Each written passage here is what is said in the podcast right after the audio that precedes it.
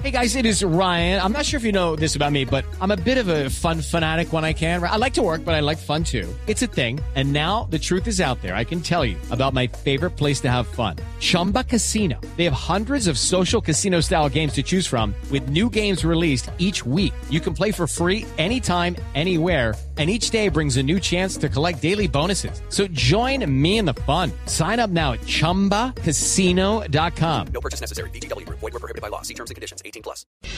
La noticia del momento en Blue Radio. Ocho cinco minutos de la noche, la Comisión de Acusación e Investigación de la Cámara de Representantes está solicitando la reapertura de dos investigaciones que ya estaban archivadas contra el fiscal general de la Nación, Néstor Humberto Martínez. El fiscal, por supuesto, es aforado. Solamente lo puede investigar la Comisión de Acusación de la Cámara de Representantes a él. Tenía dos investigaciones que estaban archivadas, pero que por cuenta del representante Mauricio Toro de la Alianza Verde, quien ya radicó esa petición, se han levantado esas investigaciones. Concejal, representante, buenos días. Vanessa, buenas, ¿cómo estás? ¿Cómo te va? Primero, buenas noches, perdón, pero es que como yo estoy acostumbrada a madrugar, es la primera vez que hago un programa de noche, entonces no, no. yo pensé que estabas diferido, me asusté porque dije voy a ir. no, no, no, 8 y 6, van a oír diciendo buenos días varias veces. Pero vamos al grano, representante. ¿Qué fue lo que la comisión archivó? Pues eh, durante el transcurso de la legislatura anterior, el Congreso de la República, en especial la Comisión de Acusaciones e Investigaciones de la Cámara de Representantes, archivó formalmente una investigación o dos investigaciones que habían en contra del Fiscal General de la Nación por los casos hoy de Odebrecht. Eso es lo que en, este, en esta tarde de hoy he solicitado a la Comisión de Acusaciones de la Cámara de Representantes y es reabrir esas investigaciones que se habían cerrado eh, contra el Fiscal General de la Nación. Las investigaciones, que son dos, me está diciendo, ¿datan de cuándo? ¿De cuándo son? Estas investigaciones son de la legislatura anterior. En diciembre del año pasado se solicita a la Comisión de Investigaciones y Acusaciones realizar una investigación contra el fiscal general de la Nación. Se abren dos investigaciones durante el primer semestre y se cierran en el segundo semestre del año 2017, casi terminando diciembre. ¿Por qué se cierran?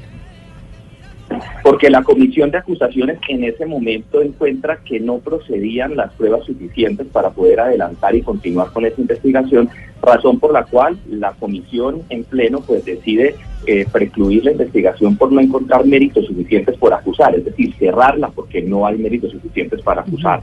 al fiscal en ese momento. Y usted que ya radicó, eh, representante, la petición para que levanten nuevamente esas investigaciones, ¿Qué es lo que dicen, digamos, específicamente por qué lo estaban investigando al fiscal? Usted nos dice que por, Odebrecht, pero pues eso es muy general. ¿Por qué exactamente?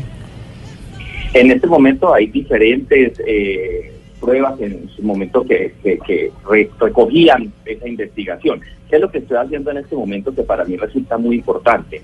Y es que como una de las herramientas que tenemos los miembros de la Comisión de Acusaciones e Investigaciones, es el artículo 328 de la Ley 600 de 2000, uno puede solicitar a la mesa directiva de la Comisión de Investigaciones y Acusaciones basándose en pruebas nuevas que hoy ya conocemos públicamente a raíz de todo lo que sacó Noticias 1 y El Espectador, que se proceda a ordenar la revocatoria de resolución inhibitoria, que fue lo que ocurrió el año pasado con la comisión porque encontró que no había mérito suficiente.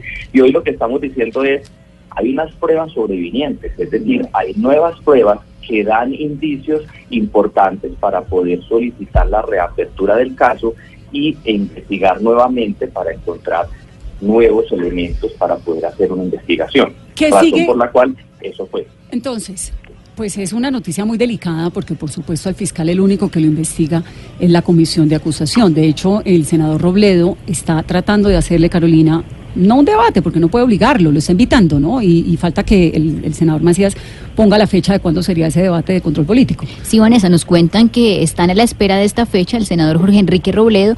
Él quiere que se dé la próxima semana por la coyuntura de lo que está sucediendo y cada uno de los detalles que cada día se van revelando sobre este caso. Pero eso es invitación, eso no es obligación. La comisión de acusación sí es una investigación. Bueno, hay muchos, muchos eh, interrogantes en torno a la efectividad. Vamos a hablar de eso ahorita porque desde cuando que solamente ha habido un caso que ha prosperado y es el de Sabas Pretel. Pero ¿qué sigue ahora, representante? Usted pone esta, radi- eh, eh, eh, radica Jorge este Pretel. documento, el de Jorge Pretel, el de Jorge Pretel, ¿no? Que ahora el, eh, la Corte Magistrado, Constitucional, el magistrado. Usted radica esta petición y ¿qué sigue ahora? ¿Cuál es el procedimiento? El, el procedimiento es, se radica la solicitud y la mesa directiva debe ordenar la reapertura y asignar un nuevo investigador que ordene las pruebas suficientes para poder acusar o archivar al fiscal general de la Nación, incluyendo en este caso las grabaciones del señor Tizano, que son las que han venido saliendo durante los últimos días hoy a la voz pública. Sí. Pues representante, estaremos eh, pendientes de cómo avanza ese proceso. Así será, yo estaré pendiente de apenas tengamos los elementos suficientes para poder continuar el proceso, pues en la medida en la que yo pueda les iré contando lo que sea necesario en la evolución de este proceso. Nos va contando. Gracias, es Mauricio Toro, representante de la Alianza Verde.